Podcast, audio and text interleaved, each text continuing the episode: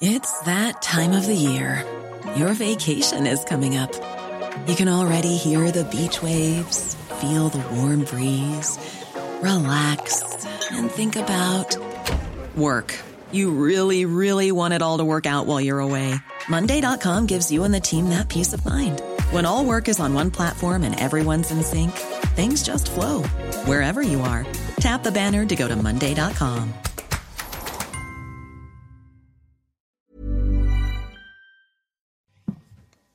Bonsoir à tous, ravi de vous retrouver pour le coup d'envoi de Soir Info comme tous les soirs jusqu'à 22h30. Beaucoup de thèmes à aborder, des discussions qui s'annoncent vives et ça commence dans un instant juste après le rappel de l'actualité. Barbara Durand. À la une, Éric Coquerel élu président de la commission des finances de l'Assemblée nationale. Le député de la France insoumise l'a emporté face au député du Rassemblement national Jean-Philippe Tanguy. Je vous propose de l'écouter. Je dois dire que je suis satisfait que cette élection ait respecté, euh, j'allais dire, les, formes démocratiques du fait que la majorité n'a pas pris part au vote, comme elle s'y était engagée. C'est donc euh, quelque part, euh, j'allais dire, un mieux par rapport à ce, que, ce à quoi on a pu assister hier. Et je constate que du coup, de manière normale, quand ça se passe comme ça, eh bien, la plus forte opposition de l'Assemblée se retrouve effectivement en capacité euh, d'avoir les postes qui lui reviennent, et notamment ce poste très politique de président de la commission des finances. Un rideau de fer s'abat entre la Russie et l'Occident. Déclaration du chef de la diplomatie russe, Sergei Lavrov. Ce rideau de fer est érigé aujourd'hui par les Occidentaux eux-mêmes, a-t-il déclaré. Écoutez-le. Un rideau de fer Je suis d'accord avec Vladimir Mackay. Il est déjà pratiquement en train de s'abattre. Ils doivent cependant faire attention à ne pas coincer quelque chose dedans. Mais le processus est lancé. Autour de la table ce soir, Gabriel Cluzel. Bonsoir, cher Gabriel, directrice de la rédaction de Boulevard Voltaire. À vos côtés, Jean-Claude Beaujour, comme tous les jeudis. Bonsoir, cher maître Jean-Claude Beaujour, avocat évidemment de son État. Bonsoir, Jérôme Dubus. Ça faisait un moment qu'on vous avait pas vu euh, dans oui, Soir c'est le Info. retour de l'enfant prodigue. Mem- membre de Renaissance, oui, l'enfant prodigue. Bon, ça, je vous laisse. euh, et juge, vous-même, ex-conseiller de Paris. Vous n'avez pas euh, voulu continuer euh, Ah non. Non? Assez liberté de parole, je me sens très C'est bien, bien. ben, vous êtes libre ce soir, euh, tant mieux. Jérôme Sainte-Marie est parmi nous également. Bonsoir à vous. Bonsoir. Politologue, on va parler de politique et euh, on vient d'entendre Éric Coquerel. On se demandera si la droite n'a pas trahi ses électeurs euh, aujourd'hui en, en votant pour LFI et, et le nouveau président de la commission des finances. Mais je voudrais qu'on consacre cette première partie à Karine. C'est son prénom, elle s'appelle euh, Karine et ce soir elle se sent trahie par la justice. Hier elle a assisté au procès de son agresseur, un chauffeur de taxi inculpé pour le viol de trois femmes, dont elle en 2016. À la fin de l'audience, elle l'a vu repartir libre et elle a témoigné ce matin chez Jean-Marc Morandini. Écoutez-la, c'est euh, absolument poignant. On dénonçait en fait un prédateur sexuel qui a du coup écopé d'une peine de 6 ans de prison, dont deux fermes avec un aménagement de peine. Donc je l'ai vu partir libre du tribunal avec sa petite famille. Euh, en fait, la présidente a dit que nous, les partis civils, nous n'avions pas dû comprendre en fait cette peine. Mais oui, effectivement, en fait, je ne comprends pas. Je comprends pas que ce soit possible. Je veux dire, c'est pas possible. On peut pas dire parce qu'il n'a pas commis de viol depuis qu'il a été placé sous contrôle judiciaire que c'est bon en fait. Le mec est bien. hein, que tout va bien et qu'il a parce qu'il a un enfant une situation stable, tout va bien parce que nous nos situations elles sont pas stables. hein. En fait, on nous a dit que le procureur doutait en fait euh, de, de, ses capacités à faire appel ou pas par rapport au dossier. Il pense que peut-être en cours d'appel on nous donnera encore moins et peut-être que en fait finalement on sera plus des victimes en appel. Mais moi je suis désolée, j'ai pas du tout cette vision-là des choses. Je pense que si on a été, s'il a été reconnu coupable une fois, il le sera reconnu une seconde fois et que sa peine ne peut qu'être plus lourde. C'est pas parce qu'il a une gamine qui doit pas aller en prison. Ça fait 25 ans qu'on m'élève en me disant que la justice de ce pays, elle est juste, elle sera juste. Donc, donc oui, j'ai confiance en la justice, mais aujourd'hui, enfin, pardon, hier, elle nous a trahis. Et j'espère qu'elle va réparer ça parce que je sais qu'elle est capable de ça aussi. Ah, témoignage terrible de cette euh, jeune femme. Alors je voudrais préciser qu'entre l'interview de cette jeune femme ce matin et le moment où l'on se parle, le parquet a finalement euh, fait appel. Et je pense que l'intérêt médiatique a certainement accéléré cette, euh, cet appel. Je vais préciser les motivations de la Cour parce qu'il faut bien qu'on comprenne euh, pourquoi cet homme est ressorti libre. Donc six ans de prison, dont deux fermes qu'il n'effectuera pas. Et dans son verdict, la Cour d'assises a retenu la situation familiale, la bonne insertion professionnelle de l'accusé.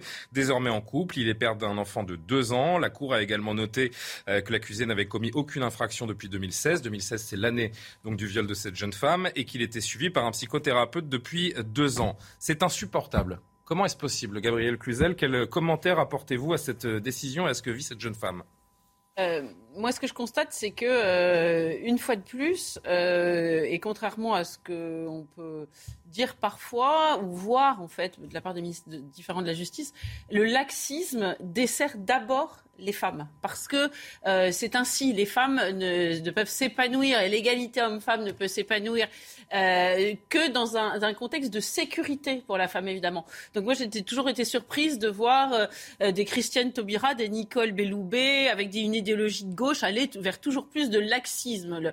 Le, le vrai féminisme, c'est pas d'aller réciter des, poètes, des poèmes féministes au, au Festival d'Avignon, c'est de se préoccuper de, de cette question-là. Et de fait, quand on entend, moi j'étais pas euh, là pour... La réquisition était de 12 ans, hein, donc euh, déjà le, la Cour n'a pas du tout suivi les réquisitions du parquet puisqu'il était condamné à 6. Moi très bien, je, je, je me dis, mais euh, est-ce que ce juge qui a trouvé que, compte tenu de son contexte familial, alors c'est assez inaudible hein, pour la jeune femme parce que elle, sa vie est détruite. Hein. Ah bien sûr, vous avez vu dans quel état elle est. Hein, Exactement. Euh, euh, C'était il y a six ans pour elle. Compte tenu de sa bonne insertion, de son suivi par un psychothérapeute, et eh ben, tout ça va bien se passer. Moi, je me dis, est-ce que, est que elle, est prête à en assumer la, responsabilité si d'aventure euh, des faits se produisaient similaires sur d'autres jeunes femmes? Est-ce que le psychothérapeute sera prêt à, assumer la responsabilité? Parce que finalement, tous les métiers ou divers métiers dans notre pays assument leur responsabilité, mais pas cela. Et, et ce qui était quand même assez problématique, c'est que vous dites sans doute à juste titre que c'est l'intérêt médiatique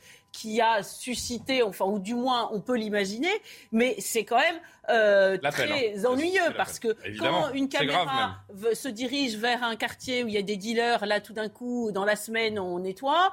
Quand euh, c'est une jeune femme qui est violée, c'est euh, toujours la même chose. et ça devient proprement insupportable et c'est évidemment profondément injuste. On poursuit évidemment la discussion, mais je voudrais que vous entendiez une deuxième partie. Là, elle, elle précise, elle, elle revient six ans en arrière sur ce qui s'est passé justement ce fameux soir avec ce chauffeur de taxi. Je rentrais du travail, euh, en fait, un, soir de, enfin, je rentrais du, travail au, restaurant que je fermais. Il devait être, je sais pas, à minuit. J'ai été abordée par un chauffeur de taxi qui, qui me disait que c'était, c'était dangereux de se promener tout seul le soir comme ça et qui proposait une course gratuite pour me ramener chez moi. Et je vous l'ai fait assez rapidement parce que c'est un peu, c'est un peu difficile. Pardon. J'ai même plus de larmes, je suis désolée. Euh, et en fait, euh, une fois dans son taxi en bas de chez moi, euh, un peu plus loin, il, m'a forcé à faire une fellation. Il, il a passé ses, doigts partout. Enfin bref, et, et pour lui, tout ça, c'était normal. Après, il m'a demandé mon numéro de téléphone, il, il m'a laissé. Et aujourd'hui, il dit qu'il comprend pas parce que pour lui, tout ça, c'était consenti. Jérôme Dubu, euh, elle est belle la lutte contre les violences faites aux femmes dont Emmanuel Macron a fait sa priorité euh, lors de son premier quinquennat. oui, c'est facile ce que je dis. je suis d'accord avec vous. Mais il y a un moment, il faut arrêter de se cacher. Peut-être il y a un problème d'idéologie de la justice dans ce pays. Ah, ça, on le sait depuis, depuis assez longtemps. C'est pas Emmanuel Macron qui a appliqué cette mais il y a un moment quand la justice. Il y a un décalage entre les, les, discours et les actes. Moi, ce qui me frappe dans cette affaire, c'est la remise de peine, euh, qui semble incompréhensible. Euh, parce qu'elle relève, euh, elle relève pour le coup d'une idéologie. Ça, c'est clair. Et, s'il n'y avait pas remise de peine, il y aurait condamnation et euh, peine effectuée. Donc c'est le principe de cette remise de peine qui pose problème. D'ailleurs, il y a appel. Donc euh, leur parquet a fait appel. Alors vous dites que c'est sous la pression médiatique, ça, moi je n'en sais rien. Je ne le dis pas, je l'imagine. Peut-être qu'il y aurait eu appel sans pression médiatique, on ne sait pas. Bon, il y a beaucoup de choses qu'on ne sait pas d'ailleurs dans cette affaire. Moi je n'étais pas au procès, je n'ai pas entendu les plaidoiries, je n'ai pas entendu les chefs d'accusation. Donc c'est très compliqué de commenter une affaire à partir de ce qu'on a vu. Mais ce qui me frappe, c'est un, non, mais on a quand même, on a quand même pas mal d'éléments. On a quand même pas mal d'éléments. Une réquisition à 12 ans qui se termine en 6 pour un, violeur récidiviste qui a violé trois jeunes femmes. Qui paraît difficilement explicable. Deux, il y a appel. Écoutez, on va attendre l'appel. Il, aurait, il aurait détourné des fonds publics, il aurait pris 10 ans. Hein. Et euh, non, mais je, je, je, je, sais que pour certains, je peux paraître un peu caricatural, mais j'ai l'impression qu'en disant ce genre de, choses, je me fais la voix de ce que pense une bonne partie des gens qui Peut-être, mais c'est pas un problème de caricature, c'est pas un problème de comparaison. Il faut juger ce qui est jugeable, c'est hmm. tout. Jérôme Sainte-Marie, que vous évoque euh, cette jeune femme et sa détresse? Elle se sent, et les mots sont forts et sont choisis, parce que c'est une jeune femme qui semble tout à fait intelligente. Elle a été trahie par la justice. Alors je ne connais pas l'affaire, je ne veux pas rentrer là-dedans. Ce que je sais, c'est que ce genre d'affaires, en tout cas tel qu'on les reçoit euh, dans, dans, l'opinion, euh, génère un sentiment de frustration terrible. Tout simplement parce que euh, l'opinion publique, les Français sont un peu impuissants. Ils peuvent agir sur le politique, mais là, le politique ne semble pas du tout être en cause, puisque les lois ont permis que ce monsieur soit condamné. Vous voyez ce que je veux dire? Donc, euh, on peut, on peut même pas dire, moi, il faudrait faire des lois plus sévères. Là, il profite d'une loi antérieure, hein, puisque désormais, les, remises de peine sont aménageables jusqu'à un an de prison. Lui en a pris deux fermes, mais une loi précédente, enfin, la loi n'était pas encore passée, donc, il bénéficie de ce Donc, le problème n'est pas la loi, en l'occurrence, sur lequel on pourrait avoir une influence comme citoyen. Le pouvoir et l'application de la loi. L'application de la loi relève très clairement d'une institution qui porte le beau nom d'un concept, la justice, mais qui est quand même jamais qu'une institution humaine et qui, comme toute institution humaine, a sa sociologie. Et donc, effectivement, euh, c'est des travaux d'un avocat comme Régis de Castelnau, qui avait beaucoup écrit là-dessus, euh, montrent qu'effectivement, une évolution très importante de la sociologie euh, des magistrats et de fait, la. Ça vous choque? Est-ce que ça vous choque? Les institutions, euh, l'institution de la justice a toujours une sociologie. Autrefois, d'ailleurs, ça c'est l'explication intellectuelle. L'extrême gauche. Ouais, soyons plus terre à terre. Pardon, hein, je reprends Marie, mais c'est pas terre à terre. C'est pas terre à terre que de dire. C'est important. C'est pas. Non, un monde qui s'est autonomisé en fait. Non, non, mais attendez. Moi, je me demande juste ce soir si c'est l'échec du système judiciaire français ce qu'on assiste. C'est pas terre à terre que de dire. Si on veut une société, un état de droit, et on veut et on fait la leçon à beaucoup de gens lorsqu'il y a une peine, lorsqu'il y a des règles, vous avez là un homme qui a violé, qui a été, qui était récidiviste. Il a violé trois femmes. Et, en, prononçant la, peine, évidemment que le, magistrat sait que avec la règle applicable, il serait ressorti libre. Ne pas se dire, un homme qui a violé une jeune femme, il en a violé plusieurs, ressortir libre comme cela, se dire que finalement, au bout du compte, quand on fait l'addition, il ne fait pas de prison il ne fait pas de prison alors même. Et on ne sait même pas s'il aura un bracelet électronique. Hein, alors, même, alors même qu'il exerce un métier qui est important pour notre société, parce que vous prenez un taxi, nos, nos enfants, nos jeunes, nos parents, les uns et les autres, on va travailler partir travailler dans un restaurant, on sait que c'est déjà pénible. Et se dire qu'on n'est même pas en sécurité et qu'on peut violer, quel message on envoie à ce moment-là aux autres? Parce que la peine a aussi une fonction, elle doit être dissuasive. Si la peine n'est pas dissuasive, eh bien là, c'est le champ des possibles, malheureusement. Et je pense, alors, autant je suis d'accord avec Jérôme, c'est pas le gouvernement parce que tout ça est bien, bien plus ancien, mais quand on prend une sanction, on doit se dire, on doit se rappeler, je suis pas un pénaliste, mais j'ai appris quelques règles en droit pénal. Eh bien, la fonction de la peine pénale, elle doit être aussi dissuasive, elle doit réparer, mais elle doit être dissuasive. en fait, si, je résume, euh, ce serait pas mal de passer de l'impunité à l'exemplarité dans ce pays. D'accord, mais on peut pas laisser dire que c'est l'échec du système judiciaire français, puisqu'il y a appel. On n'est qu'à la moitié. Jérôme, c'est pas. non, mais Jérôme, c'est pas ce, que je dis. en appel. C'est pas comme si c'était une peine définitive. Non, non, oui, c'est pas comme si cette jeune femme avait encore toute, toute sa force, toute sa vigueur, toute son envie pour aller jusqu'à un appel, pour refaire le procès. Vous avez vu dans les... Oui, mais vous avez vu l'état dans lequel elle est. C'est déjà un échec qu'elle ait besoin de faire appel. Gabriel. Autant, Alors terminé, pardon Jean-Claude et Gabriel. Autant, je suis d'accord, c'est pas le gouvernement qui, est responsable de, la sanction qui a été mise. Ça, je suis d'accord. En revanche, quand on prononce une peine, on ne se dit pas, ben on appelle, ça va être modifié. C'est pas ça quand on prend une décision. Un tribunal qui prend, un magistrat qui prend une décision, il ne se dit du pas. C'est ma réaction. J'entends ta réaction, mais ce que je dis, si nous voulons, nous voulons justement avoir une société de droit, un état de droit, avoir une société qui soit un petit peu plus, plus, plus, plus, euh, plus pacifique, il faut pouvoir, la peine a une fonction, euh, euh, une fonction dissuasive. Gabriel, c'est à vous dans une seconde. Il est 21h15. L'actualité résumée en quelques secondes par Barbara Durand. Si vous avez prévu de prendre l'avion demain, attention, une grève perturbe le trafic aérien dans les aéroports parisiens, à Roissy et Orly. 17% des vols sont annulés ce vendredi. Les syndicats qui appellent à la mobilisation générale réclament notamment des augmentations de salaire de l'ordre de 6 à 10%. Si des négociations avec la direction n'aboutissent pas à un accord, la grève pourrait se poursuivre tout le week-end. 20 ans de réclusion criminelle requis à l'encontre de Dino Scala, celui que l'on prénomme le violeur de la Sambre. Dino Scala a été jugé pour viol et agression sexuelle sur 56 victimes âgées de 13 à 48 ans. Les faits se seraient produits entre 1988 et 2018. Et puis la Covid va-t-elle gâcher notre été? La reprise épidémique laisse craindre le pire. Selon l'Organisation mondiale de la santé, il faut s'attendre à un niveau très élevé du nombre de contaminations et ce partout en Europe.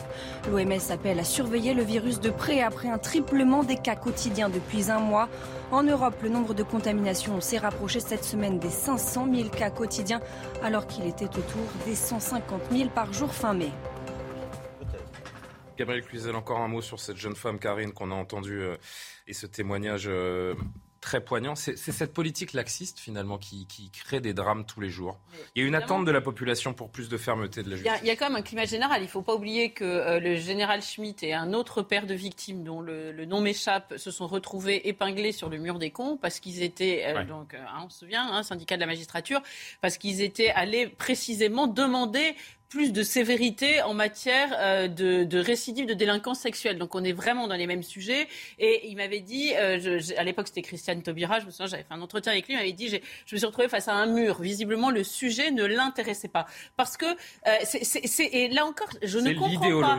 C'est de l'idéologie, mais c'est un féminisme absolument schizophrène qui va nous mettre de l'écriture inclusive euh, dans, dans toutes les phrases et qui exige qu'on dise monsieur, madame la présidente au lieu de madame le président, mais il n'y a pas le sort d'une seule femme qui se trouve améliorée de ça. En revanche, dans ces matières-là, il n'y a plus rien parce que euh, on est dans la culture de l'excuse, le laxisme, et, c'est vrai que euh, ces larmes ressemblent à celles dans un autre genre de, l'épouse du, chauffeur de bus. Je ne sais pas si vous vous souvenez. De Bayonne. Exactement. Bien sûr, qui a, été lâchement assassinée euh, pour avoir demandé un voilà.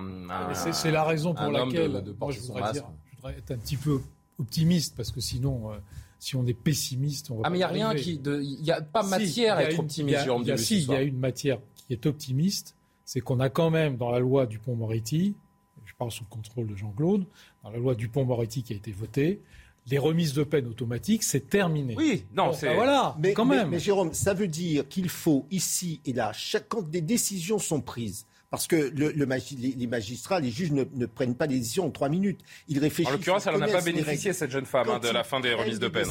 Il faut qu'on pense aussi. Mmh. Moi, c'est cette jeune femme, mais il n'y a, pas qu'elle, il y a elle ce soir, mais il y a. Ah, mais justement, je voudrais qu'on évoque une, autre jeune femme ce, dans un instant. Ce sont des situations qui sont insupportables. Et moi, je me, je me, souviens que très récemment, il y a eu, pour des tas de raisons, des gens qui ont été, qui sont passés en comparution immédiate, qui ont été condamné à de la prison euh, ferme parfois. Je suis désolé, multirécidiviste, euh, un homme qui est un taxi, il y a une fonction sociale.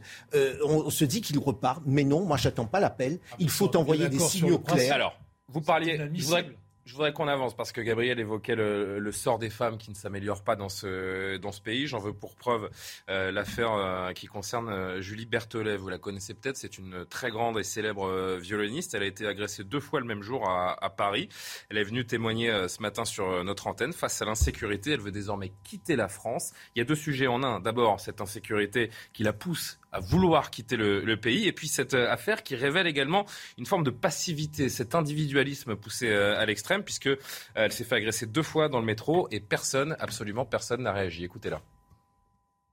Les gens continuaient de, passer pour aller prendre leur métro sans s'arrêter. Et alors que j'étais à terre et qu'on venait de m'agresser, la seule personne qui, est venue me demander si ça allait, c'est euh, la jeune femme de la RATP qui avait son bureau juste en face. Et euh, toutes les autres personnes autour euh, n'ont pas réagi, même ceux qui physiquement avaient l'air de, de pouvoir faire quelque chose. Personne après s'est arrêté pour me demander si ça allait.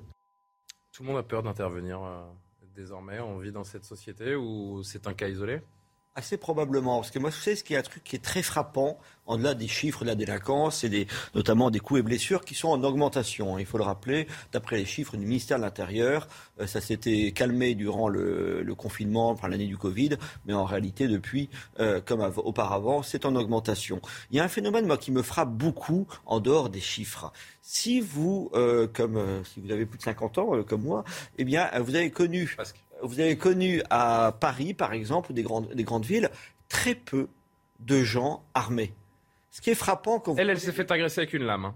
Très peu de gens armés, très peu de policiers, de gendarmes ou de corps spécialisés comme la sécurité du métro ou la sécurité de la SNCF. Moi, c'est quelque chose que je trouve extrêmement frappant. On s'est habitué en quelques années à voir énormément de forces de l'ordre, etc. armées. Ce n'est pas du tout une critique. S'ils le sont, c'est que c'est devenu nécessaire. Il faut bien imaginer qu'il y a 30-40 ans, il n'y avait pas de police armée parce que les violences n'étaient pas aussi extrêmes, aussi gratuites euh, dans notre société, et qu'il y a, un, glissement qui s'est fait. La multiplication de ces corps spécialisés est le reflet de deux choses extrêmement préoccupantes. D'une part, l'augmentation de l'insécurité, mais aussi le fait que les gens s'en remettent de plus en plus précisément à des corps spécialisés, comme si la société ne se défendait pas elle-même. Vous voyez ce que je veux dire? Et donc, on est dans un cercle vicieux, effectivement, où vous avez de plus en plus les gens qui se disent bon, ben, il y a des policiers pour cela. C'est effectivement le signe d'un lien social qui s'est défait. Et en parallèle, on voit qu'une large partie de la population ne fait pas confiance au président de la République en matière de sécurité. Selon un nouveau sondage euh, exclusif CSA pour CNews, 57% des Français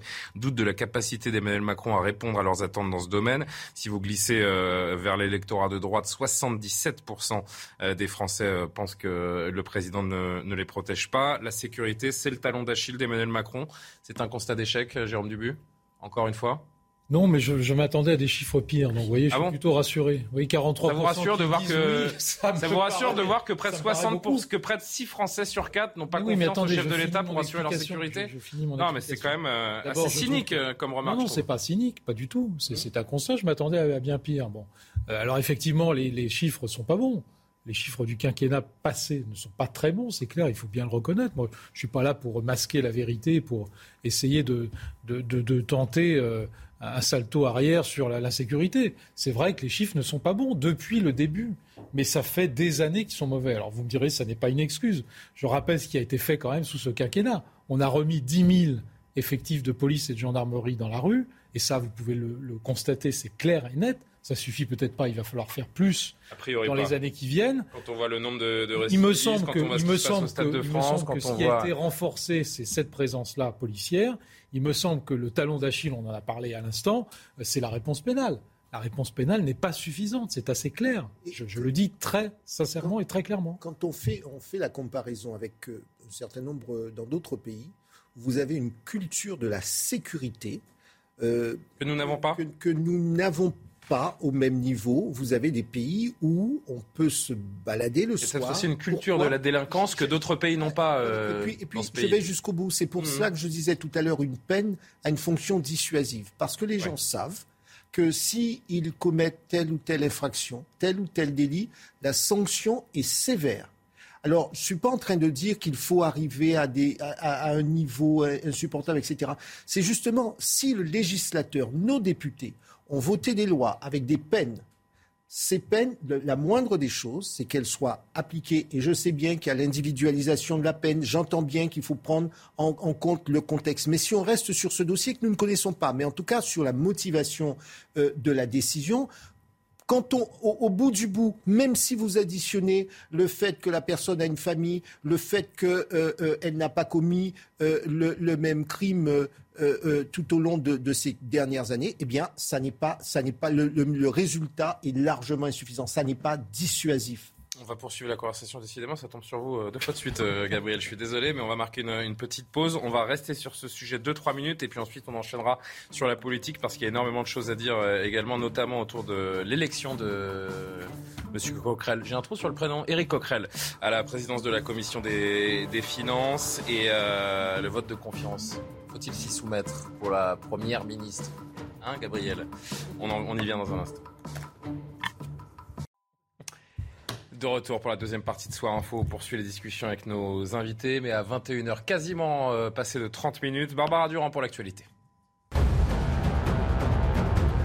En déplacement dans les Bouches du Rhône, Gérald Darmanin annonce des saisies records, 1,5 tonnes de cannabis, soit 40% de plus par rapport à l'année dernière, ou encore 500 kilos de cocaïne, une hausse de 2000%. Le ministre de l'Intérieur qui estime qu'à Marseille, je le cite, la police reprend du terrain.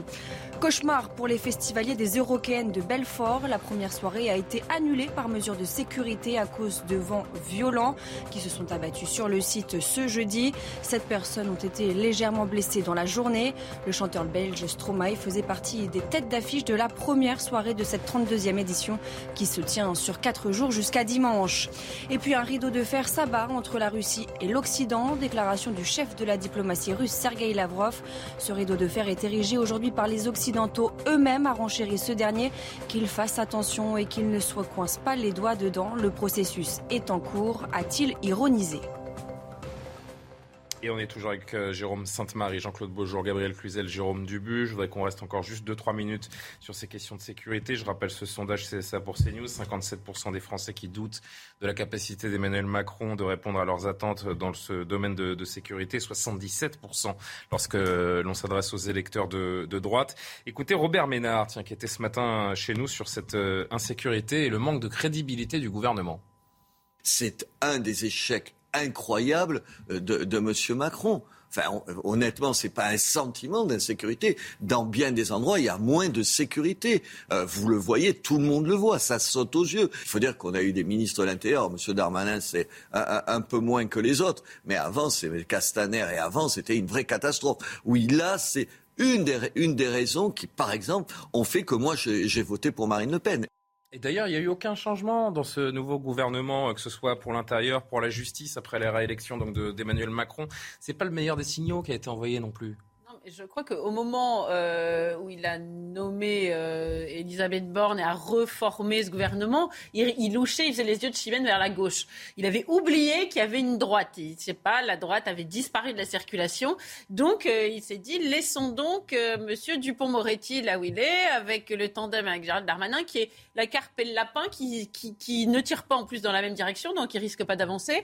Et, et, et c'est ainsi que nous nous retrouvons avec un attelage qui ne correspond pas du tout, évidemment évidemment euh, aux attentes des Français. Mais ça tombe sur le sens. Moi, je suis quand même relativement étonné qu'il reste 43% de. Je suis un peu d'accord avec mon voisin, je crois que c'est ce qu'il disait tout à l'heure, mais euh, d'une certaine façon, je, me demande où ils habitent. Vous allez faire agir euh, Jérôme Sainte-Marie, pour quelle raison? Oui, parce qu'une nouvelle fois, je trouve que réactiver le clivage gauche-droite sur cette question est assez artificiel. Monsieur Darmanin. aucun de nos politiques ne veut regarder en face la situation. ne peut pas être davantage de droite, enfin au, départ, si vous voulez, que ce qu'il est. Il était censé l'être, on va dire. Voilà. Or, vous savez qu'il y a eu un événement décisif précisément avant ces élections législatives, qui a été les incidents, on va dire ça pudiquement, au Stade de France. Et un fiasco, on pourrait dire même. Dans lequel le rôle de M. Darmanin, ne serait-ce que par la présentation des faits qu'il a donné, se heurtant d'ailleurs à un mur d'incrédulité euh, dans l'opinion publique, eh bien ce rôle a été absolument désastreux pour le gouvernement. Ce qui est très surprenant, justement, c'est que ce ministre, peut-être qualifié de droite, eh bien, ait survécu au changement de gouvernement et aux élections législatives. Là, on a effectivement un phénomène très surprenant. Mais je vous dis, sur le, comment dirais-je, dans ce couple entre un ancien ministre de gauche et un ancien ministre de droite, le plus, comment dirais-je, le plus responsable de l'exaspération de l'opinion n'est pas forcément celui qu'on croit.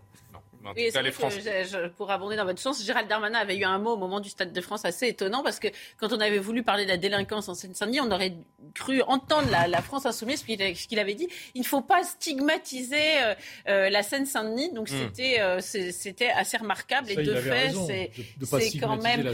oui, oui, non, mais il a, il a raison. Il, aurait raison surtout de résoudre le problème de délinquance plutôt. Il aurait surtout raison de ne pas citer les hooligans anglais qui n'étaient pour rien. Une baguette magique. Bon, allez, on avance. Ça demande des années si on, Dernier mot là-dessus. si on se refuse à stigmatiser, précisément, je, je pense qu'il faut que la loi s'applique partout, dans tous les quartiers, à quelque, quelque, quelque individu que ce soit. Et, par définition, ce qui n'est pas nommé n'existe pas. Donc, il y a un moment, il faut dire les choses. que les commentaires, certains commentaires venant de, de l'extrême droite et de la Non, mais là, on parle du ministre. Euh, sur le, sur le Stade de France, c'était pas piquer des verres le soir même des incidents. Hein. Éric Coquerel. Eric ah bah, c'était des étrangers qui avaient fait ça, euh, voilà. Alors que c'est vrai que c'était des supporters anglais, alors. Non, j'ai pas dit des supporters anglais, j'ai dit des étrangers, jeunes étrangers. Voilà ce qui avait été. Donc il fallait, il fallait refermer les frontières, il fallait renvoyer ces gens-là. vous dire. Enfin, c'était. Ah, il faut pas le faire. Mais que sait-on de ces affaires?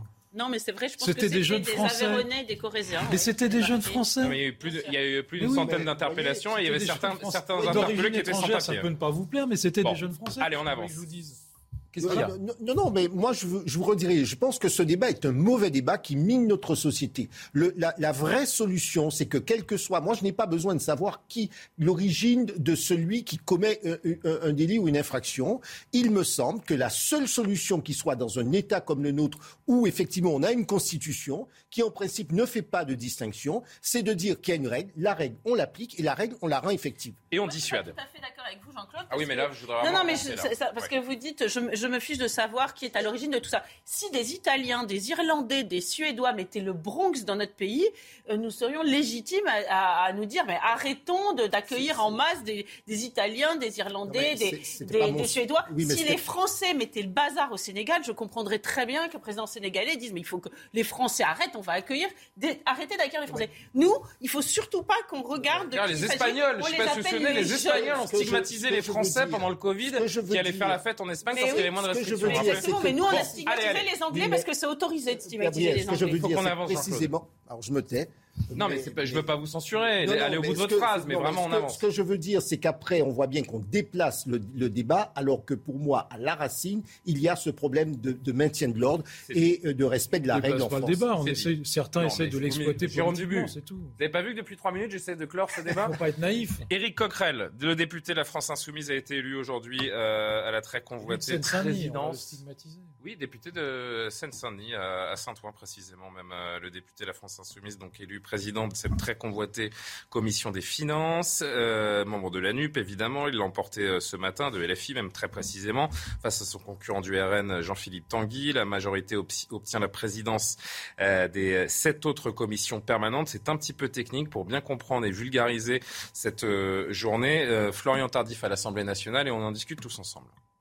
Élection mouvementée au terme de laquelle c'est Éric Coquerel qui a été élu président de la commission des finances. Élection mouvementée. Pourquoi? Car il y a eu euh, trois suspensions de séance entre le deuxième et le troisième tour. Les députés ont tenté euh, d'empêcher le député de la France insoumise d'accéder à ce poste euh, stratégique. Les députés du Rassemblement national notamment qui estimaient que ce poste devait leur revenir étant donné qu'ils sont le premier groupe d'opposition ici au sein du Palais Bourbon. Ils ont tenté de nouer une alliance avec les membres les républicains sans pouvoir y parvenir. Vous l'avez compris, ce poste a été objet de convoitise car il donne de nombreux pouvoirs, comme celui de convoquer le ministre de l'économie et des finances ou bien de lever le secret fiscal pour un citoyen, un simple citoyen ou une entreprise. Répondant aux nombreuses accusations à ce sujet, Éric Coquerel a voulu être très clair en expliquant qu'il n'y aurait pas de chasse aux sorcières, mais que si la possibilité de lever le secret fiscal lui permettait de lutter contre l'évasion fiscale, alors il ne s'en priverait pas.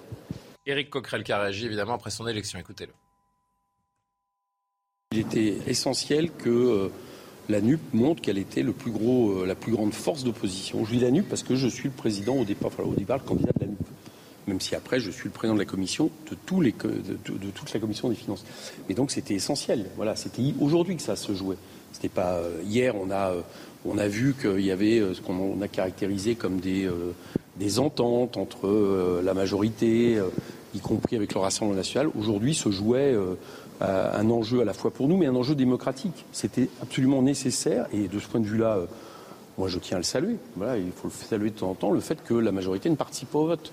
Pourquoi c'était nécessaire? Parce que ça voulait dire qu'elle ne s'arrogeait pas le, le, droit de choisir son opposition. Euh, et ça, c'était décisif pour la suite. Elle l'a fait, et euh, je trouve ça plutôt positif. Jérôme Sainte-Marie, est-ce qu'on peut parler de révolution à l'Assemblée euh, Aujourd'hui, il y a eu trois tours hein, et déjà des accusations sur les manœuvres politiques, cette fois qui émanent du, du RN. Comment comprendre ce qui s'est passé euh, ces dernières heures? Alors, il semblerait quand même que le plus simplement possible. Que cette, euh, comment dirais-je, que peut-être que ce vote aurait pu être euh, évité euh, s'il y avait eu un accord entre. Alors, faut se rappeler que les, les députés de la majorité ne, ne vote pas depuis euh, pour ce, scrutin-là qui est décisif et que c'est une forme de contre-pouvoir que cette euh, commission des finances. Mais il aurait pu y avoir effectivement euh, peut-être une issue différente de ce scrutin. Ça aurait été juste, mais ça aurait été possible euh, si il y avait eu le maintien de Monsieur de Courson et un soutien qui ça semblait être envisagé par Charles LR. de Courson, député UDI, qui s'est retiré avant le dernier tour. Charles de Courson, remarquable député, grand spécialiste des finances publiques, qui a mené pas mal de batailles. C'est quelqu'un vraiment de très respecté euh, par euh, ses confrères, et euh, c'est euh, ce personne qui a une certaine qualité morale. et cependant dans un récit qui lui permettait, personnel, qui l'empêchait apparemment d'accepter les voix du Rassemblement national. Et donc, euh, ah, donc il n'a pas, il s'est retiré. Et à ce moment-là, ça rendait beaucoup plus difficile euh, la coalition des votes. Et donc, on est arrivé à une situation. Ce qu'on comprend ce euh, soir, c'est que LR et la droite ont préféré euh, voter LFI que Rassemblement National. Mais si non, non, non, alors, regarde, alors, juste, alors regardez juste. Pas ce qui s'est passé. Alors, juste deux choses. Et vous rebondissez tout de suite. Alors, vous allez m'expliquer si j'ai pas compris. Regardez ce que disait Florian Tardif, justement, notre, notre journaliste cet après-midi, qui commentait ce qui se passait entre les différents tours. Jean-Luc Mélenchon a appelé Charles de Courson pour le remercier d'avoir d'avoir respecté le Front républicain et de ne pas avoir accepté de voix du RN. Éric Coquerel explique avoir été euh, chercher la dernière voix qui lui manquait, à savoir Charles de Courson n'y est pas pour rien. Regardez juste cette petite séquence, ça dure 12 secondes, 12 secondes et je reviens vers vous. Ah les micros sont dans la salle des quatre colonnes, la fameuse euh, salle où se rencontrent les journalistes et les députés. Charles de Courson parle à la presse, son assistante l'approche avec un téléphone.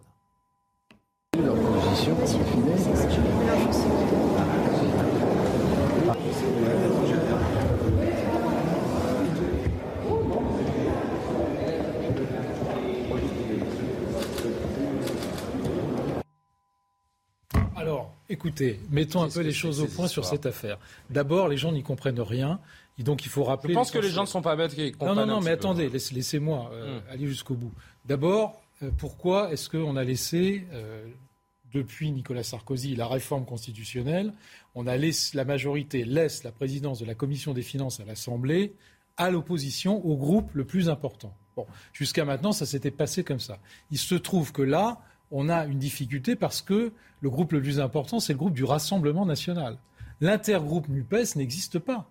Il n'existe pas. Ne sont déclarés que les dix groupes euh, qui sont euh, composés par des, députés qui se sont inscrits à tel ou tel groupe, et notamment les trois groupes qui, qui constituent la NUPES. Bon. Et donc, normalement, arithmétiquement, s'il n'y avait pas eu cet intergroupe qui a été reconnu de fait, c'est le Rassemblement national qui aurait dû avoir euh, cette présidence de commission. D'ailleurs, Gérard Larcher l'avait dit au départ en disant elle doit revenir au groupe le plus important et le groupe le plus Donc la droite n'a pas préféré voter LFI que RN euh, aujourd'hui. La première erreur, c'est la NUPES qui l'a commise en mettant Éric Coquerel. Il y avait quelqu'un qui était candidate, qui était Madame Rabot, du Parti socialiste, qui était présidente du groupe, qui est une spécialiste des finances publiques, parfaitement euh, reconnue par l'ensemble des, forces politiques. Elle aurait été élue très largement, sans aucun problème. Le premier point, c'est la candidature de ce monsieur Coquerel qui a mis le feu. Deuxième point, c'est effectivement ce qu'a dit, ce qu'a fait LR. LR a envoyé un candidat qui a fait, je crois, sept voix, donc il n'avait aucune possibilité de gagner, neuf voix ou huit voix au troisième tour pour bloquer ces voix qui auraient pu aller sur le candidat que si, Rassemblement National. Si LR et le RN s'étaient entendus, Éric Coquerel ce soir ne serait pas président de la commission des, des, finances. a changé d'opinion en 48 heures. Ou comment dégoûter ses électeurs semaine, Il y a une semaine, M. Larcher disait que ça devait revenir au Rassemblement mmh. national. Et il a fait une déclaration avant le vote en disant qu'en aucun cas, cette présidence de commission ne devait revenir au Rassemblement eh bien, national. LR a perdu, Donc, a perdu, erreur, LR a perdu une partie de ses électeurs aujourd'hui. erreur, c'est la candidature de M. Mmh. Coquerel. Deuxième erreur, c'est le volte-face de LR. Voilà. Je vais juste euh, vous faire entendre euh, la réaction de Marine Le Pen. Et Gabriel, c'est à vous. Je la juge dramatique pour le pays. Euh, parce que euh, je pense que laisser euh, l'extrême gauche de l'extrême gauche à la tête de cette commission, qui est une commission euh, extrêmement sensible, est un signal qui est un signal inquiétant pour l'avenir. les républicains portent une responsabilité intégrale dans cette situation. Ils le savent bien d'ailleurs, car ils avaient la possibilité de faire autrement. Ils ont refusé l'accord qui avait été envisagé et qui permettait, grâce à une présidence tournante, euh, d'éviter précisément euh, de confier euh, cette place si sensible à M. Eric Coquerel. Et pour Jordan Bardella, les masques sont tombés. Les députés LR ont préféré Eric Coquerel et l'extrême gauche à un gaulliste du RN pour présider la stratégique commission des finances. Craindre davantage le jugement de Sandrine Rousseau que de ses propres électeurs est un signe de déchéance irrémédiable. Gaulliste du RN, c'est quand même assez Gabriel Cluzel. Ce soir, les, Républicains se justifient parce que, évidemment, euh, vous ils se sont tirés une balle dans le pied. Pour, euh, je pense, pour leurs électeurs, euh, les électeurs ont fait rigoureusement l'inverse au deuxième tour des législatives, c'est-à-dire que quand il y avait RN et, et Nupes, ils se sont ils ont voté pour le RN. Donc eux euh, ont, fait l'inverse de ceux de, finalement euh, leurs élites entre guillemets, de leurs élus. Euh, là, ce qui s'est passé, alors on entend la, justification des Républicains. Ils disent ah mais oui, mais les Républicains n'avaient que huit voix. De toute façon, il en manquait neuf pour le Rassemblement national, donc ça n'aurait pas collé. Sauf que intervient à ce moment-là M. de Courson, mhm. qui lui, alors dit, les je ne suis pas vraiment LR. Alors on rigole un peu parce que dans la Marne, il s'est présenté sous l'étiquette UDI centriste LR. Donc en fait, un coup il est LR, un coup il ne l'est pas. C'est un peu comme Nupes. Un coup ils sont qu'un seul groupe, un, coup quand ça les arrange ils sont plein de petits groupes. Donc ça sent quand même la carabistouille et, et c'est pas propre à, rassurer les électeurs. Euh, et de fait, je, pense que LR euh, euh, pense peut-être avoir sauvé la mise, mais à long terme, le calcul n'est pas forcément extraordinaire. On va marquer une pause. Euh, Jérôme Sainte-Marie, on reviendra avec vous plus précisément sur le profil d'Éric Coquerel. Est-ce que euh, LR pouvait barrer la route à LFI et trahir ses électeurs On continue de répondre à cette question et on poursuit les discussions. Donc juste après la pause et le rappel actu d'abord de Barbara Durand. Elisabeth Borne prononcera sa déclaration de politique générale mercredi prochain à 15h à l'Assemblée nationale et à 21h au Sénat. Selon Matignon, la question d'un vote de confiance sur cette déclaration n'est pas encore tranchée. Elle engagerait la responsabilité de la Première ministre devant les députés. Nouvelle illustration de la reprise épidémique en France. Le nombre de tests Covid a de nouveau franchi la barre des 2 millions en une semaine contre 1,6 million la semaine précédente. Près de 125 000 nouveaux cas ont été comptabilisés ce mercredi par Santé publique France, 57% de plus qu'une semaine auparavant et au plus haut niveau depuis fin avril. Enfin, alors que l'inflation a atteint 5,8% en juin selon l'INSEE, les allocations d'assurance chômage vont être revalorisées de 2,9% demain, un coup de pouce qui concernera 2,1 millions d'allocataires. Lors des cinq dernières années, la revalorisation était en moyenne de 0,5%. Toujours en compagnie de Gabriel Cluzel, Jérôme Dubu, Jean-Claude Beaujour, Jérôme Sainte-Marie pour la troisième partie de Soir Info. On continue de parler encore quelques instants de la nomination, j'allais dire l'élection à la présidence de la Commission des finances de Éric Coquerel. Et cette question, est-ce que c'est la lâcheté de la droite qui a permis à Éric Coquerel de l'emporter? Stop à l'enfumage, dit Bruno Retailleau, avec 8 voix contre 11 au RN et 21 à la NUP. LR ne pouvait pas empêcher l'élection d'Éric Coquerel à la présidence. Une addiction, une addition, pardon, suffit à le comprendre. Merci aux commentateurs d'arrêter de faire semblant de confondre arithmétique et politique. Sauf que, pardon, mais il ment. Il ment puisqu'avec les divers droites, il pouvait barrer la route d'LFI. Euh, Jean-Claude Beaujour. Moi, moi, je crois qu'il y, a deux sujets. Il y a celui du, du, vote. Il y a eu un certain nombre de, de, remarques sur la, technique, les alliances. Et puis, il y, a, il y a la suite aussi. Moi, ce qui m'inquiète, ce sont les prises de position euh, récentes ou moins récentes de, du de ce qui est aujourd'hui le président de la Commission des finances, euh, le message que l'on envoie, c'est quelqu'un qui, effectivement, au titre de la commission des finances, qui va devoir, la commission va devoir examiner un certain nombre d'amendements. Euh, alors, certes, il y a le rapporteur général des finances. Est-ce qu'on ne va pas assister à une sorte de cohabitation au sein de la commission des finances? Comment vont être gérées euh, nos finances publiques? Comment les projets du gouvernement vont être examinés? Je pense que nous allons vers ce que j'appellerais une certaine, un certain cafouillage et une certaine cacophonie. Donc, on, verra un peu, parce qu'on on entendu beaucoup de yaka faucon de la part de la France insoumise. Euh, moi, je dis, euh, ben maintenant, euh, on, verra. Et puis, l'heure de vérité est, arrivée à sonner. Parce qu'effectivement, les positions qui ont été prises par M. Coquerel dans les, au, cours de ces derniers mois me semble tout, sauf la neutralité. Alors, il nous a dit que maintenant, il allait être le président de, toute la commission, effectivement, un républicain, parfaitement républicain. Difficilement dire autre chose un jour d'élection. Oui, c'est le jour d'élection. Mais compte tenu de ces prises de position passées, j'attends de voir et, je dis, ben, euh, attendons. On va s'intéresser plus particulièrement à la personnalité d'Éric Coquerel. Je voulais juste que vous entendiez euh, Robert Ménard encore ce matin sur CNews pour euh, son avis, justement, sur le nouveau président de cette commission c'est quelqu'un euh, qui déteste la police, qui fréquente euh, les, euh, les islamistes, qui demain quoi qu'il en dise, se gênera pas pour aller voir les revenus fiscaux ou combien paye d'impôts telle ou telle personnalité. Et aujourd'hui, il y a une partie de la droite qui préférerait ce garçon-là, ce garçon-là, à Jean-Philippe Tanguy. Moi, Jean-Philippe Tanguy, je suis pas d'accord avec tout ce qu'il dit, mais je renvoie pas dos à dos.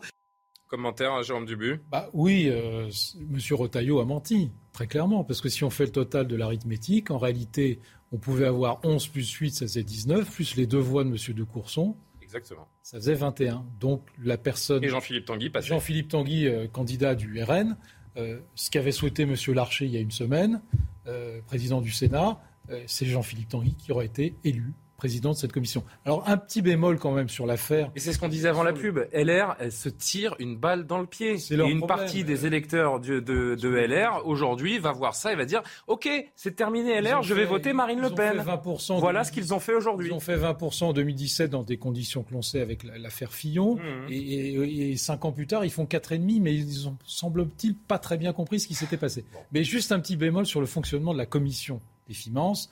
Euh, on a oublié de dire qu'aujourd'hui, euh, c'était quelqu'un de Renaissance qui avait été élu rapporteur.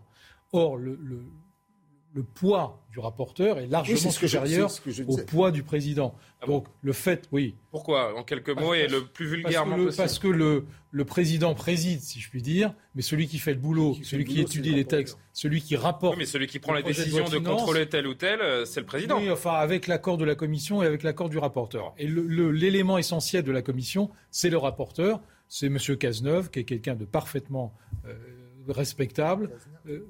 Cazenave, oui. Cazenave, pardon. Euh, Cazenave, qui est quelqu'un de parfaitement respectable, qui connaît bien les finances publiques, qui va compenser évidemment les délires de M. Coquerel. Un mot sur justement Éric Coquerel personnalité controversée sur l'échiquier politique. Jérôme Sainte-Marie, qui est alors déjà pas identifié comme un expert des finances publiques, euh, vous me dites si je me trompe, surtout reconnu euh, pour sa capacité euh, à gérer le fonctionnement interne du parti, à défendre aussi les idées LFI sur les plateaux de télévision. vous qui connaissez particulièrement le monde politique, qu'est-ce que vous pouvez dire sur la personnalité d'Éric Coquerel? Alors pas sur sa personnalité, mais sur son parcours politique. Alors c'est vrai que ce n'est pas un spécialiste des finances publiques, mais ça a été un député très actif depuis 2017. Alors, d'où vient le malaise et d'où vient le fait que ce n'est pas simplement une simple présidence en quelque sorte en plus de la NUP, mais qu'il y a un problème par rapport à un problème pour la droite d'avoir laissé faire cela, compte tenu du parcours politique de M. Coquerel. M. Coquerel, depuis 1980, enfin, à partir de 1983, était membre de la Ligue communiste révolutionnaire et plus précisément d'une tendance qui au sein de la LCR, puis ensuite jusqu'à la, France insoumise, une, tendance qui est obsédée non pas par la lutte des classes ou par les conditions sociales, qui est obsédée par ce qu'ils appellent les nouveaux mouvements sociaux, et notamment par les migrants. Et en se disant, c'est une vieille idée de la LCR, c'est-à-dire que les euh, populations immigrées vont être en quelque sorte les nouveaux prolétaires et que l'extrême gauche doit s'appuyer en priorité là-dessus. Et c'est d'ailleurs pour cela que M. Coquerel est probablement le théoricien au sein de la France insoumise du tournant qui a eu lieu il y a quatre ans quand euh, M. Jean Mélenchon s'est dit il faut aller chercher en priorité les 600 000 voix qui m'ont manqué en 2017 dans ce qu'ils appellent les quartiers populaires, mais en fait, dans leur langage hmm. codé, il s'agit dans la population issue de l'immigration extra-européenne. C'est très clair quand vous discutez un tout petit peu avec eux, même tout le monde l'a compris.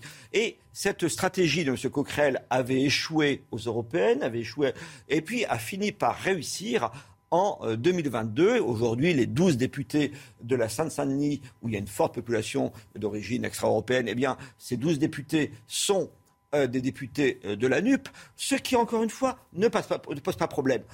Juste un point.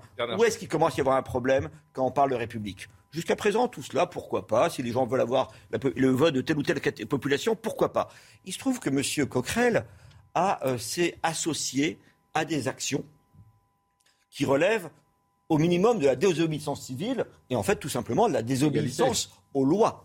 Ce qui pour un député n'est pas rien il s'est illustré par exemple lors de l'occupation par des euh, migrants sans papier euh, de la basilique euh, de Saint-Denis. Et je crois en 2019, mais ça serait à vérifier, qu'il s'est aussi illustré par sa présence avec les migrants Alors, au Panthéon juste... lorsque ça a été occupé par des sans-papiers. Je voudrais juste vous informer une chose. Pour être très honnête avec nos téléspectateurs, je, on ne comptait pas l'évoquer ce soir parce que ce sont des, des attaques qui ne sont pas vérifiées et évidemment il ne s'agit pas de jeter qui que ce soit en pâture médiatique.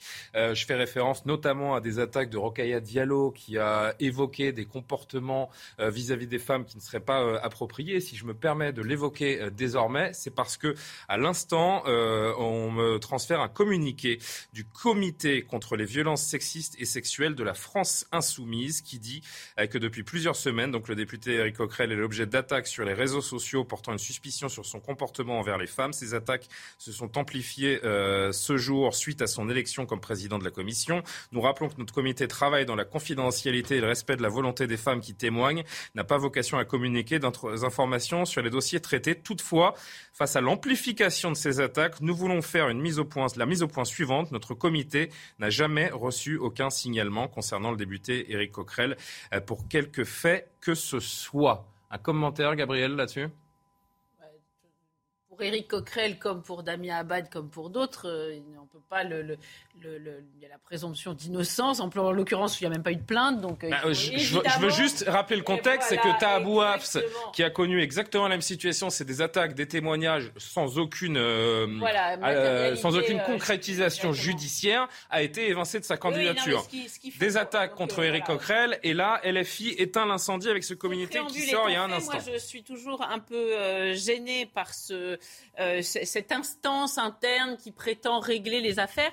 Alors, je vais vous faire une comparaison euh, peut-être qui va vous paraître surprenante, mais euh, dans les affaires de pédophilie, par exemple, on a souvent euh, reproché à l'Église de vouloir étouffer et, de régler ça en interne pour ne pas abîmer l'institution. Eh ben, on a le sentiment que la France insoumise, dans cette institution, fonctionne de la même façon. Donc je crois que dans ce, registre, comme pour le reste, eh bien, il, faut que laisser la, justice agir et, et, nous verrons bien comment ça va se terminer. Mais évidemment, les déclarations de Rocaille Diallo, là je parle simplement d'un plan politique. C'était ce matin chez nos confrères d'RTL, hier soir, pardon. A, évidemment euh, fragilisé Éric Coquerel. Je, dis juste, je, lis juste le dernier, les dernières lignes du communiqué de LFI. Nous déplorons la mise en circulation de rumeurs ne s'appuyant sur aucun élément concret, ayant pour seul effet de jeter la suspicion sur une personne. Ce type de pratique n'aide en rien à lutter efficacement contre les violences sexistes et sexuelles. Je rappelle juste que Rocaille Diallo évoquait euh, chez nos confrères d'RTL un article euh, du magazine Cosette de 2018 où on évoquait les comportements euh, précisés d'un député LFI sans le nommer, et elle, elle a relaté ses, faits. Surtout Rocalaya Diallo qui écrit dans la revue Regard avec des gens comme Clément Notin, tout cela, et qui est proche du groupe Ensemble, qui est précisément ceux qui viennent de la LCR et sur ces bases, ou enfin très très proche idéologiquement mmh. de la personne mise en cause. Vous voyez, après, sur le fond, moi je rejoins entièrement euh, Gabriel Cluzel. On ne peut pas s'habituer. tout dernier mot là-dessus, avec des comités de vertu. dernier mot là-dessus. Moi, c'est le deux poids deux mesures avec ta ce qui me, qui me pose question. Sur le fond, moi, je, je partage ce que vous avez dit et je ne veux pas du tout juger ce qui se passe dans la vie de M. Coquerel. Euh, je, n'ai aucun élément sur ce sujet, mais sur la forme. J'en parle uniquement parce que LFI a fait un communiqué ce soir, sinon il n'en était pas question. Ce, communiqué, cette espèce de justice interne, c'est grotesque, alors qu'il y a des, gens et des députés et les filles qui tirent à boulet rouge sur l'IGPN matin, midi et soir. Enfin, c'est assez comique de voir ça, alors qu'ils reproduisent le même système. et deuxième point, un, petit point sur Christian Jacob, qui ah président de, LR, qui a quand même fait un tweet assez assez formidable euh, cet après-midi. Honte à Emmanuel Macron et à son groupe parlementaire qui, en refusant de choisir pour la présidence de la Commission il a oublié que fait une fois plus le choix des extrêmes. La majorité, c'était le choix de Nicolas Sarkozy. Alors ça lui plaît plus parce qu'il s'entend plus avec Nicolas Sarkozy. Mais quand Nicolas Sarkozy a mis ça en, marche sur la présidence de la Commission des finances pour l'opposition, il a toujours été dit que la majorité ne prendrait pas part au vote. Pardon pour les 4 minutes 33-34 de retard. L'actu de Barbara Durand. La Covid va-t-elle gâcher notre été? La reprise épidémique laisse craindre le pire. Ce jeudi encore, plus de 140 000 nouveaux cas ont été enregistrés. Selon l'Organisation mondiale de la santé, il faut s'attendre à un niveau très élevé du nombre de contaminations, et ce, partout en Europe. L'OMS s'appelle à surveiller le virus de près après un triplement des cas quotidiens depuis un mois. Et puis en Ukraine, l'armée russe se retire de l'île aux serpents, une position stratégique en mer Noire conquise par Moscou. Le site subissait ces dernières semaine des bombardements ukrainiens. Une bonne nouvelle pour la communauté internationale. Je vous propose d'écouter le Premier ministre britannique. Je pense qu'ils ont le potentiel pour renverser la situation. Nous avons vu ce que l'Ukraine peut faire pour repousser les Russes. Nous avons vu ce qu'ils ont fait autour de Kiev et de Kharkiv. Et maintenant sur l'île des Serpents. Je pense que la bonne chose à faire pour nous est de continuer sur la voie que l'OTAN a tracée, quelle que soit la difficulté. De retour pour parler Covid. Oh, ça faisait longtemps, euh, tiens, qu'on n'avait pas parlé de Covid, qui risque bien de perturber nos vacances cet été, avec euh, près de 125 000 nouveaux cas hier. Je ne sais pas si on a d'ailleurs les cas du jour, parce que moi, c'est les cas d'hier que je que je donne. On va les afficher, une dynamique clairement exponentielle. On est à 133 donc pour euh, aujourd'hui, c'est 8 000 de plus. Il est possible que le virus n'attende pas la rentrée et l'automne pour nous inciter à remettre le masque et faire les rappels de vaccins nécessaires. Pour autant, cette situation est-elle aussi inquiétante que cela Valérie Labonne tente de répondre à la question et on en discute. Près de 125 000 nouveaux cas positifs en une journée. À la veille des vacances scolaires, le rebond du variant BA5 inquiète.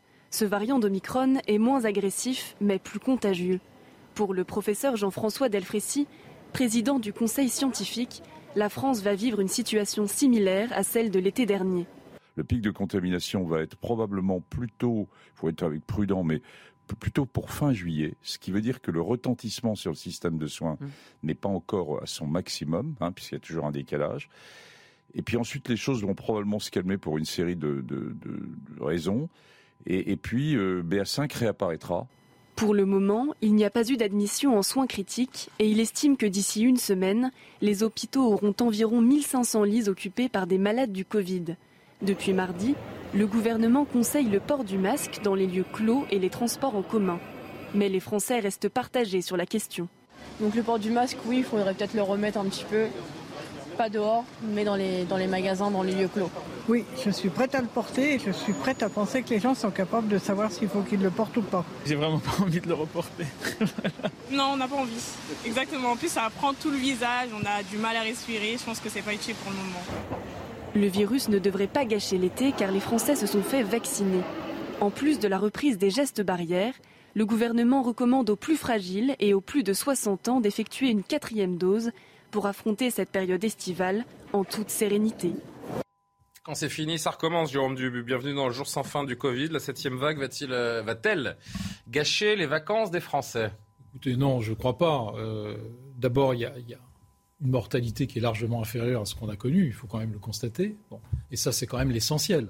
Brigitte Bourguignon est montée au créneau. Hein. Oui, Cher français, euh, D'accord, mais dans les transports. Recommandé. Moment, ce sont des oui, recommandés parce qu'elle sait très bien que ça va mal se finir si elle. Euh, Et moi, je, je n'ai qu'un qu message à passer là-dessus.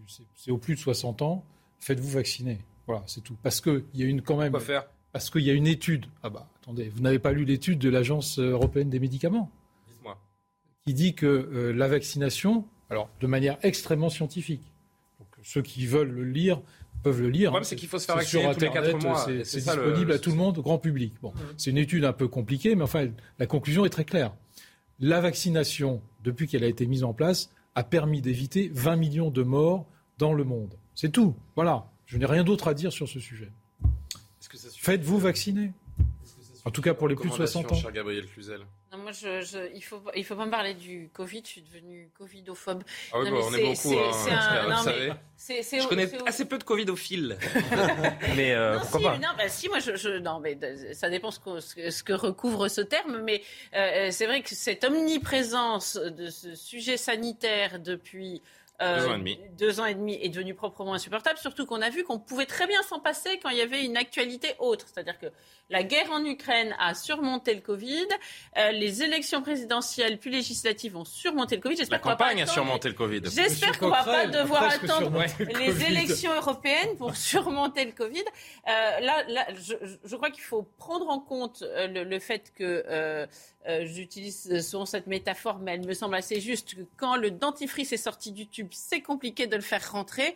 Et là, les, les Français n'ont plus de masques, sont revenus à un comportement à peu près euh, normal, il n'est pas souhaitable qu'on euh, on revienne sur ces sujets. En revanche, euh, le, le, ce, qui, est frappant, c'est que ministre quand même... de la Santé a à faire son boulot, c'est-à-dire qu'à développer des lits s'il y en a besoin, à trouver des médecins, à faire en sorte que les gens soient motivés pour travailler, mais, mais, mais qu'on évacue ce sujet des plateaux télévisés qui ne fait plaisir qu'aux médecins qui reviennent périodiquement. Alors justement, avant d'entendre Jean-Claude, avant d'entendre Jean-Claude Beaujour, deux médecins, le professeur Blachier, le docteur Ramani, deux médecins, deux discours. Totalement différents. Et voilà. On est reparti. On imagine un peu ce qui va se passer avec ce BA5, ce qui s'était passé avec le Delta l'année dernière, c'est-à-dire un début de vague en juillet, mais qui est très très vite cassé par le contexte estival. Et probablement que cette fin de BA5 se fera plutôt autour de septembre-octobre, avec une circulation pendant l'été qui se fera essentiellement chez les jeunes. Donc non seulement je pense que le pic ne va pas trop tarder, et je ne pense pas du tout que ça va gâcher les vacances des Français. C'est pour ça que euh, les gens sont plutôt euh, rassurés et que les alarmistes se font rares. Même les plus alarmistes disent qu'il n'y euh, a pas de drame et qu'il faut rester vigilant. On ne peut pas dire qu'on va passer des vacances, des vacances tranquilles, pépères. Ça, ça n'est pas, ça n'est pas possible. Par contre, euh, il faut donner des armes à la population pour se défendre. Quelles sont les armes dont nous disposons? Vous le savez tous, hein, c'est la vaccination, c'est la quatrième dose. Or, 8 euh, millions de personnes éligibles à la quatrième dose ne sont pas vaccinées. Donc ça fait une bonne réserve pour le virus. La même chose Jean-Claude Beaujour, vous voulez réagir euh, alors, vous avez dit deux médecins, deux points de vue différents. moi, j'ai le sentiment qu'il y a un sujet, il y a un sujet qui, qui est revenu de temps en temps, et puis finalement on ne l'aborde jamais. Le vrai problème de, du, du, du, Covid ou de la Covid, c'est la situation de l'hôpital en France. Mais qui n'a rien à voir avec le Covid. Et, et, et donc, euh, je vais vous dire ce que j'ai déjà dit sur ce plateau.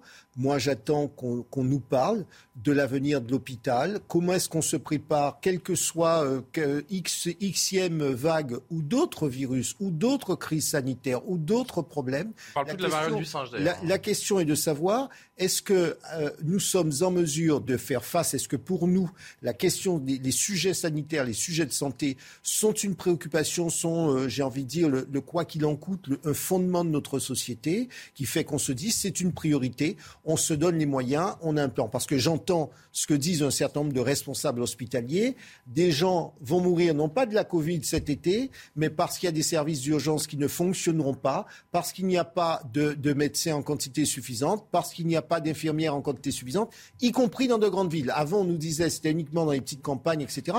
Maintenant, c'est aussi dans de grandes villes. Donc, avant, euh, avant de se...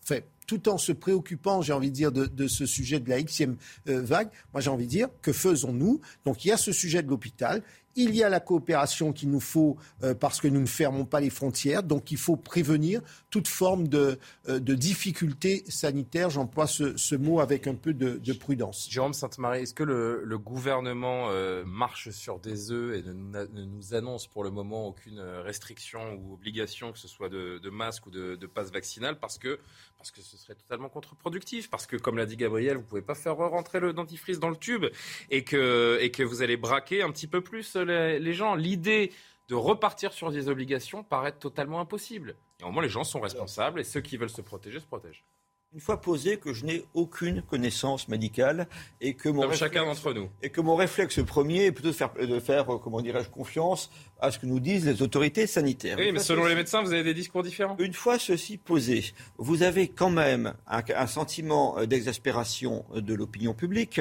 qui ressent de plus en plus ces injonctions à reporter le masque, etc., comme une forme de déresponsabilisation justement des autorités. Je m'explique. Vous avez des sujets réellement politiques, ça vient d'être abordé à l'instant, par exemple la situation de l'hôpital, le manque de soignants, le départ de Martin Hirsch de la, la direction euh, de la PHP, et peut être d'ailleurs interprété de manière différente, mais enfin, visiblement, il y a, un échec il y a un échec massif, et ça, ça renvoie directement d'un grand pays comme la France, qui a toujours été à la pointe de la recherche médicale, etc. Euh, notre système de santé était censé être notre, à nos titres de gloire, et là, il y a, ce système est en faillite, il y a plus de gens, on n'arrive plus à se faire soigner, etc. on est les derniers à avoir eu un vaccin français. Et inversement, Inversement, par contre, il y a toujours des, des, gens, c'est peut-être nécessaire, mais en tout cas, c'est difficilement, ce contraste le rend la chose difficile, euh, de, qui, sont là à culpabiliser euh, les Français. Je crois qu'effectivement, il y a un phénomène vraiment d'agacement, pour ne pas dire plus. Vous êtes prêt pour le retour du pass vaccinal, euh, Gabriel? Vous avez hâte? non, je, crois que la, On va rappeler que les législatives ont changé la donne. Hein, qu'il y a une Assemblée nationale qui fait vivre cette démocratie désormais et qui pourrait s'y opposer. Voilà, pour renouveler, euh, je crois que ce, ce passe vaccinal, il faut quand même un vote à partir du 1er août, non, c'est ça mhm. euh, Et donc la donne peut changer. Maintenant, le, vote au Parlement européen a été un peu étonnant parce que euh, il y avait deux partis qui étaient très en pointe sur ces sujets-là. C'était RN et LFI. Et finalement, au moment du vote, alors il y en a qui se sont emmêlés les pinceaux il dit, euh, d'autres qui, je sais pas quoi, avaient mieux à faire. Et, de fait, le, résultat n'a pas été celui qui était attendu. Mais néanmoins, la donne a changé. On n'a plus tout à fait les, les, les, députés pot de géranium que l'on pouvait avoir avant euh, aux ordres. Et donc, euh, et donc. Jérôme Dubu était au Conseil de Paris. Hein. et c'est pas de géranium au Conseil de Paris. Voilà. Mais donc la, donne de fait pour, pour échanger, mais des règles sont restées extrêmement fortes qui moi me choquent ah, bah, quand même euh, fortement, par exemple, des règles assez inhumaines qui sont restées, par exemple, quand on hospitalise des personnes très âgées. Mhm. Euh, que moi, j'ai un exemple très récent d'une personne très âgée qui s'est on lui a fait un test, elle était finalement symptomatique. Euh, mais euh, non, elle était asymptomatique mais contaminée, pardon. Euh, elle n'a pas pu voir sa famille du tout, du tout pendant une semaine alors qu'elle était vraiment très âgée. Et, et toutes ces règles-là. et c'est ce flou, cet entre-deux depuis deux ans et demi qui choque aussi, parce qu'à un moment on devrait avoir des. Qui n'ont jamais été levés. Hein, il devrait y avoir une forme de, de, de routine installée, administrativement installée. Je ne connais pas le, ce, médecin, mais enfin c'est un peu la voie du bon sens. C'est d'ailleurs ce que, ce que lequel, pardon? Docteur Ramani, oui. s'est exprimé sur la vaccination. Il a dit des choses que, que j'ai dites avant. De l'hôpital de Garches. En disant. Euh, la chose, franco-britanniques, pardon. La chose qui n'est pas contraignante, la chose où on n'a pas besoin de loi, la chose où on n'a pas besoin de passe vaccinal à nouveau, qui est, qui est facile, on peut le faire demain, c'est que les plus de 60 ans et les personnes à risque se fassent vacciner une quatrième dose. Ça, c'est faisable immédiatement. Je rappelle juste. Et ça n'est euh, pas une contrainte. Je rappelle que l'impact à l'hôpital pour l'instant est très modéré. La hausse des contaminations fait craindre un retour de pression dans des services d'urgence des gens en difficulté.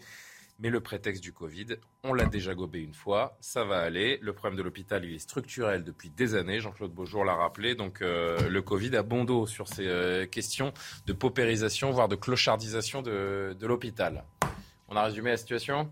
Oui, mais c'est un, peu. Euh, très, très, très, objectivement. évidemment. C'est-à-dire que. comme toujours. Comme toujours. Moi, moi, il y, a, a quelque chose d'absolument structurel. Il y, a aussi un, dernier point. Vous savez, tout au long, au, cours de ces deux dernières années, on a eu le sentiment, et tout le monde pareil, qu'on courait après des décisions à prendre, etc. Là, on a un élément qui nous permet, c'est cette crise qu'on a vécue, comment anticiper? Notre, notre incapacité à anticiper est un, un vrai souci. Merci, chers amis. Merci à tous les quatre. Merci aux téléspectateurs qui nous suivent chaque soir. Thomas Leroy, Cyrine Bessade ont préparé cette émission. Olivier Benkemoun débarque sur CNews en direct dans quelques minutes pour On peut tous dire. Très bonne soirée. Et à demain, j'aurai le plaisir de vous retrouver pour l'heure des Pro 2. À demain soir. Mom deserves the best, and there's no better place to shop for Mother's Day than Whole Foods Market. They're your destination for unbeatable savings, from premium gifts to show-stopping flowers and irresistible desserts. Start by saving 33% with Prime on all body care and candles. Then get a 15-stem bunch of tulips for just $9.99 each with Prime. Round out Mom's menu with festive rosé, irresistible berry chantilly cake, and more special treats. Come celebrate Mother's Day at Whole Foods Market.